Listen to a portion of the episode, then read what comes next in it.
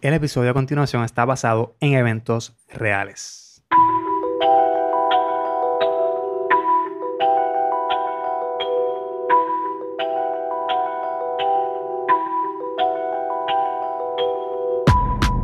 Hola, esto es El Lío de Caso, un podcast basado en eventos reales. Yo soy Héctor Omar Álvarez y me puedes seguir en las redes sociales como Héctor ALV en Twitter e Instagram. Al podcast lo puedes seguir como Lío de Caso en Facebook, Twitter e Instagram o accediendo a liodecaso.com. Y en tu app de podcast favorita puedes suscribirte en Spotify, Apple Podcasts eh, y todas las, demás que utilizas. Yo utilizo de vez en cuando Pocket Cast, me gusta también mucho. De hecho, pago la versión premium, pero nada, las demás son, son gratuitas y puedes utilizarlas. Me gusta mucho Spotify también. Eh, porque por lo menos desde el punto de vista de, los creadores de contenido, podemos ver cuántos suscriptores, suscriptores hay en Spotify. En los demás, no, por lo menos en Apple Podcast, no lo, no, lo podemos ver. Y quiero agradecer, ya que estamos en esto de despedida de año, yo no soy mucho de despedida de año y, todo, a menos, bueno, por lo menos este año pues lo voy a pasar eh, eh, encerrado, compartiendo, no voy a compartir con, con, con otras personas, pero eh, quiero agradecer este, durante estos meses, desde septiembre, finales de septiembre hasta este diciembre, fin de año, eh, no esperaba la acogida, por lo, por lo menos en Spotify. Además, no tengo mucha visibilidad de suscriptores, sí de, del consumo, pero quiero agradecer a los suscriptores. Y si tú estás suscrito en otra plataforma de, de podcast o en otra aplicación de podcast, pues, pues también gracias, gracias por suscribirte. Y de verdad me, ha tomado por sorpresa eh, la acogida que ha tenido en, dentro de las plataformas. Y antes de ir a la historia de hoy, quiero contarles algo que me pasó esta semana. Eh, yo además de, además de estudiar Derecho de noche, trabajo de día. Yo estoy todo el día haciendo, haciendo algo. Y durante esta pandemia, desde principios de año, pues he estado trabajando remoto por el protocolo de, la institución donde trabajo, de, la empresa donde trabajo. Y pues mi trabajo pues realmente sencillo hacerlo remoto porque soy programador, soy software developer y lo puedo hacer desde cualquier lugar del mundo, después que tenga acceso a internet y conectarme a, la, empresa, ¿verdad? Por, por los canales correspondientes, pues puedo hacerlo. Pues la, la rutina mía para conectarme a trabajar es básicamente abrir la computadora del trabajo, eh, autenticarme en la computadora, conectarme a internet. Luego de, que estoy conectado a internet me conecto al VPN, que, es lo que permite que yo me pueda conectar remotamente a los servidores eh, privados de la empresa. Y luego de eso me conecto a, al email para verificar qué, qué hay de nuevo. Y normalmente yo, yo soy una persona que no me gusta guardar contraseñas. Eh, por ejemplo, eh, cuando el browser me pide que me conecte, que, que, puede guardar la contraseña, yo no, yo no lo hago. Yo prefiero acordarme de la contraseña. Tengo varias contraseñas y me, me acuerdo de todas ellas. Para conectarme al email de trabajo, igualmente, como estoy remoto, me pide autenticarme. Y yo, yo prefiero no decirle que se acuerde. Prefiero yo ponerla siempre. ¿Qué pasa? Que, este día, creo que fue eh, la semana pasada, eh, fue a mediados de la semana pasada, creo que fue. Pues no, no podía conectarme al email, me pude conectar a todo lo demás, pero, pero al email no. Y yo, pues, qué, raro, todo lo demás me funciona y usé el mismo password. ¿Qué pasa? Hay, un paso en el, donde, donde me autentico en una de las de los pasos, específicamente en el VPN, que tengo que, además de poner el password, tengo que ingresar un código que se genera automáticamente por una aplicación de seguridad. Y nada, eh, es lo único diferente que hay. Así que yo pues, decido llamar al servicio, al servicio al usuario y, llamo al service desk y le digo lo, que me está pasando. Después, después de varios eventos y varias cosas, pues eh, nada, me dice la persona que me está dando el servicio, pues intenta conectarse a, al email y nada, sale, sale la ventana de autenticación, me dice pues ingresa el password y yo pues está bien, ya yo en mi mente ya lo hice antes, pero voy a hacerlo.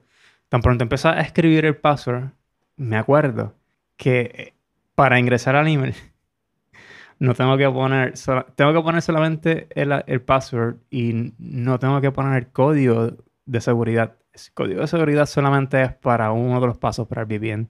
Y automáticamente yo, yo, lo estaba poniendo, no sé por qué, en el, en el del. Y, y, justamente cuando lo estoy haciendo es que me, me acuerdo, después de pasar todo ese proceso de, de pasar de llamar a, a, servicio al usuario para, para, para decir que no, que no tenía acceso eh, me sentí, sentí una vergüenza. Eh, yo escribiendo el password y yo ya, ya yo me estaba derritiendo de vergüenza.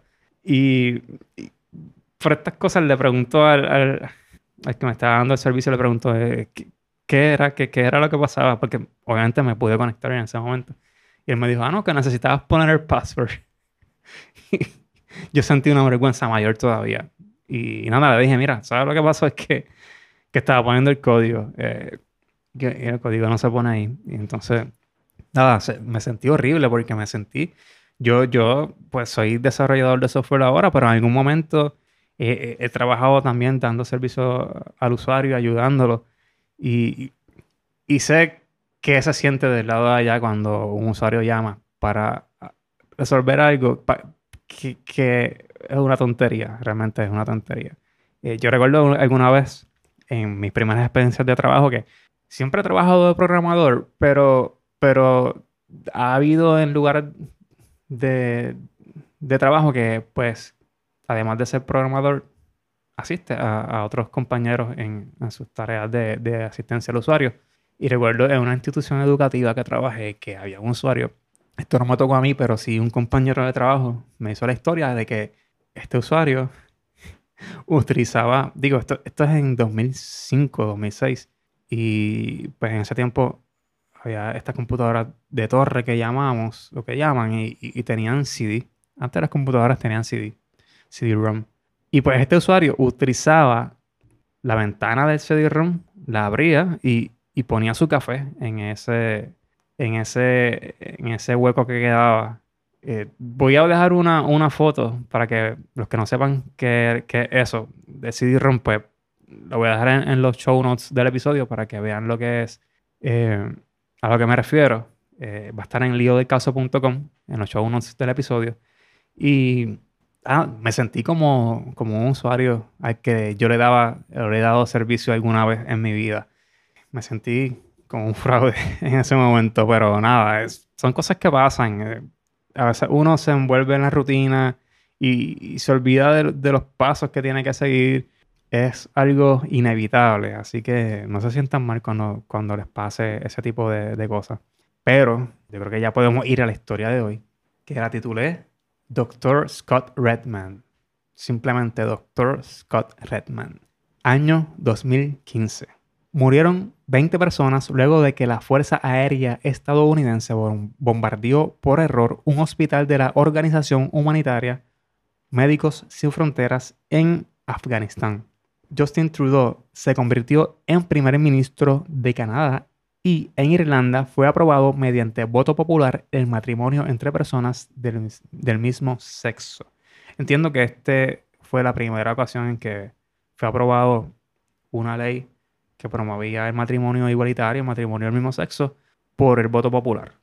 Por, ejemplo, en Estados Unidos eh, fue pues, mediante jurisprudencia, mediante la la decisión del Tribunal Supremo y esa es la que está vigente hoy. Pero en, la República de Irlanda, específicamente la República de, Irlanda, pues fue aprobada por el voto popular. Se enmendó la constitución por el voto popular. Mientras tanto, en Chicago, Illinois, un psiquiatra le dio la peor medicina a sus pacientes. Scott Redman contestó un anuncio clasificado en el cual solicitaban los servicios de un psiquiatra. Clarity Clinic una clínica de salud mental localizada en el centro de la ciudad de Chicago. Estaba en busca de los servicios de un doctor en psiquiatría.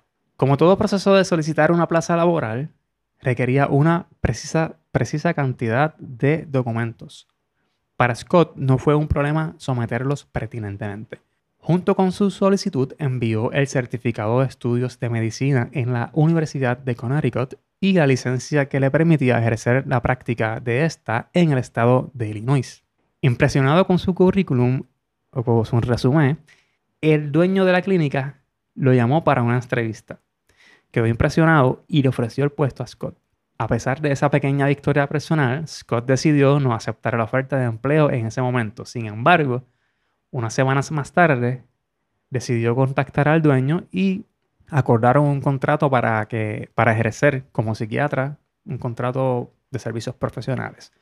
Antes de comenzar a laborar, Scott entregó otros documentos solicitados por su nuevo patrono, como la copia de, su licencia de conducir, copia de seguro social, de sus certificados de estudio, incluyendo el formulario 244, que es un documento en el que la Administración para el Control de Drogas, o la DEA por sus siglas en inglés, autoriza a despachar documentos o autoriza a despachar sustancias controladas a un individuo o una institución, puede ser una farmacia, una farmacia o una persona.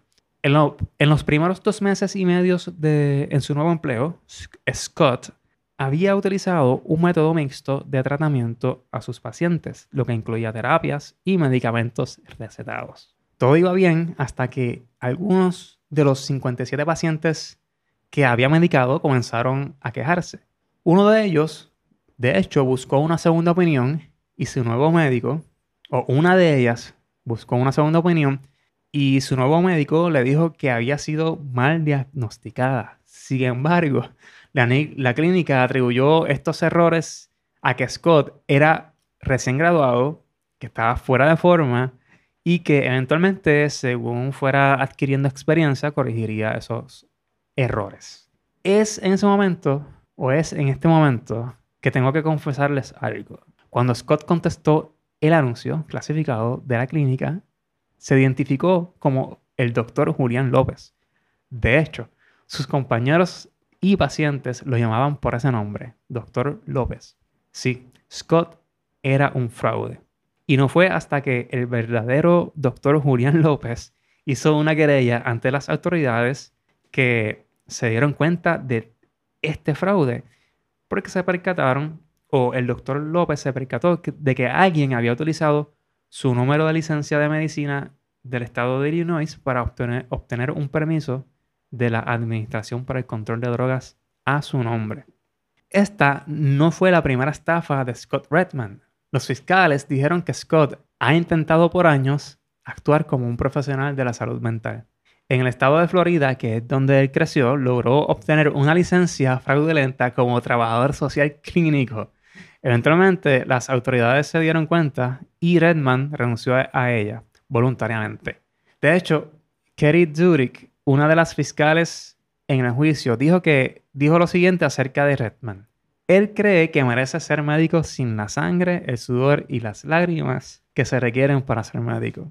Por otro lado, Redman dejó en claro que sentía, se sentía perseguido por el, por el Estado y dijo que las verdaderas víctimas del caso eran sus cuatro hijos y su esposa. Y este fue el lío que llevó este caso a los tribunales. Scott Redman fue acusado y encontrado culpable por un jurado por los cargos de fraude electrónico, robo de identidad agravado, suministro de material e información falsa y fraudulenta en documentos requeridos por leyes federales de drogas y por distribución de sustancias controladas. El Tribunal de Distrito lo condenó a 13 años de prisión por los delitos que mencioné anteriormente. Redman es un total fraude. Básicamente otro Frank Abagnale. Eh, si no saben la, no, no, no, no, entienden la referencia, pues tienen que ver la película de Catch Me If You Can de, de Leo DiCaprio. Pero saben lo que no es, hablando de, de, de, fraude y eso, pues saben lo que no es un fraude. Este podcast, este podcast no es un fraude, está basado en eventos reales y este fue el episodio de hoy. Recuerda que puedes seguirme como Héctor ALU en Twitter, en Instagram, al podcast. Lo puedes seguir como Lío de Caso en Facebook, Twitter e Instagram. O accediendo al líodecaso.com. Recuerda suscribirte en tu app de podcast favorita. Gracias a todas las personas, como dije ahorita, que se han suscrito. Nos vemos, nos escuchamos en el próximo episodio o el próximo año, como, como sea. Bye bye.